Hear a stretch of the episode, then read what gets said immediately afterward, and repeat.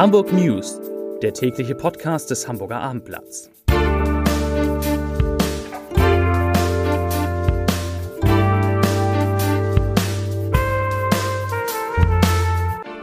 Herzlich willkommen. Mein Name ist Lars Heider und heute geht es um das HVV Monatsticket für 9 Euro, das es erstmals ab Juni geben wird. Weitere Themen. In Hamburg soll wieder Wein angebaut werden, die Badegewässer öffnen und die Haspa erhöht die Zinsen für Sparer wie wenige andere deutsche Banken und Sparkassen. Dazu gleich mehr. Zunächst aber wie immer die Top 3. Die drei meistgelesenen Themen und Texte auf abendblatt.de. Auf Platz 3. Beamte verhaften Drogendealer und finden ein Vermögen. Auf Platz 2. Eimsbüttel ahndet Gärten des Grauens mit Erfolg. Und auf Platz 1. Vorverkauf startet bald. Alle Infos zum 9-Euro-Ticket. Das waren die Top 3 auf abendblatt.de. Ja, jetzt habe ich schon ein paar Mal gesagt und nun wird es konkret. Der Vorverkauf für das 9-Euro-Monatsticket im Juni, Juli und August startet am 20. Mai. Erhältlich ist es dann über die HVV-App im HVV-Online-Shop an fast allen Servicestellen und in vielen Bussen im Hamburger Umland. An Fahrkartenautomaten, in Hamburger Bussen und in der HVV Switch App gibt es das Sonderticket erst ab dem 1. Juni. Es wird bundesweit im Nah- und Regionalverkehr gültig sein. Das 9-Euro-Ticket ist personengebunden, es wird aber kein Foto erforderlich sein. Und die Abokunden des HVV werden in gleichem Maße wie alle anderen profitieren. Der Bund finanziert das Sonderticket, indem er den Ländern 2,5 Milliarden Euro zum Ausgleich von Einnahmeausfällen gibt. Der HVV, dessen Fahrgastzahlen noch unter dem Vor-Corona-Niveau liegen, erwartet eine zusätzliche Auslastung seiner Busse und Bahnen von rund 20 Prozent. Am einzigen Weinberg Hamburgs, der vor drei Jahren Umbauarbeiten an den St. Pauli-Landungsbrücken weichen musste, sollen schon bald wieder Rebstöcke blühen. Dazu sagte Hamburgs Bürgerschaftspräsident Kaula Veit, ich zitiere, wir freuen uns, dass der Weinberg am Stintfang wieder bepflanzt werden kann. Seit mehr als einem Vierteljahrhundert ist dieser Wein so hoch im Norden etwas Besonderes. Das sagte die Bürgerschaftspräsidentin, die heute den ersten Rebstock pflanzte. Drei Jahre soll es nun dauern, bis die 99 Rebstöcke, die insgesamt an dem Berg sind, ein Geschenk der Stadt Stuttgart übrigens, ertragreich sind, bis es also wieder Wein aus Hamburg gibt.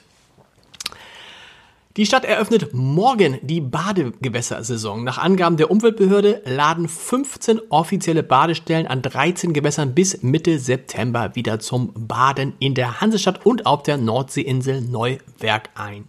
Der Eichbaumsee im Bergedorf bleibe jedoch die gesamte Saison für das Schwimmen gesperrt und auch ein ba Bad im Allermöer See sei aufgrund von Blaualgen derzeit nicht möglich.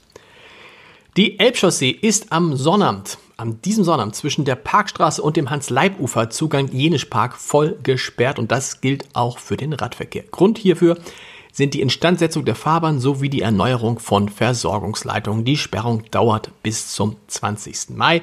Die Umleitung des Autoverkehrs erfolgt über die Schenefelder Landstraße, Ostdorfer Landstraße, Ebertallee und Reventlow-Straße. Radfahrer sollen und können die Veloroute 1 nördlich der Elbchaussee oder den Elbe-Radweg benutzen. Die Festnahme eines 36 Jahre alten Straßendealers in St. Georg zeigt, welchen Umfang Drogengeschäfte haben können. Beamte der Polizei Hamburg haben im Zusammenhang mit der Aktion, also mit der Festnahme dieses Mannes, mehr als ein Kilogramm Kokain und Achtung, mehr als 140.000 Euro Bargeld sichergestellt. Und wo wir gerade beim Geld sind, eine gute Nachricht. Die Zinswende, die erreicht nämlich jetzt auch die Sparerinnen und Sparer. Sie können alle, wir alle, können auf ein Ende der Strafzinsen und steigende Zinsen für unsere Spareinlagen hoffen.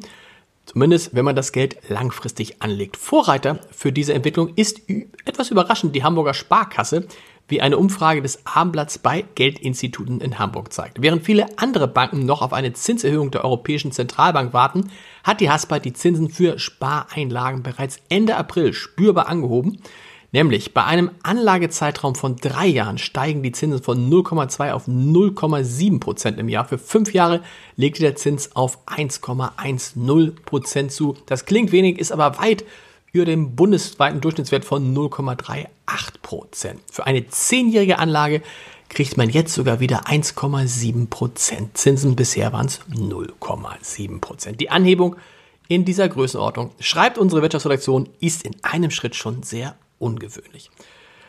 Das war's für heute. Podcast-Tipp habe ich noch für Sie. Natürlich in unserem Podcast Wie jetzt spreche ich mit Dieter Lenzen, dem ehemaligen Präsidenten der Universität Hamburg und einem der klügsten Köpfe Hamburgs, über die Frage, wie gefährlich eigentlich die Kriegsrhetorik ist, die sich in Deutschland breit macht. Hören Sie mal rein unter www.abendblatt.de slash podcast finden Sie auch unsere anderen Podcasts. 25 bis 30 sind immer dort zu finden. Wir hören uns mit den Hamburg News morgen wieder um 17 Uhr. Bis dahin. Tschüss.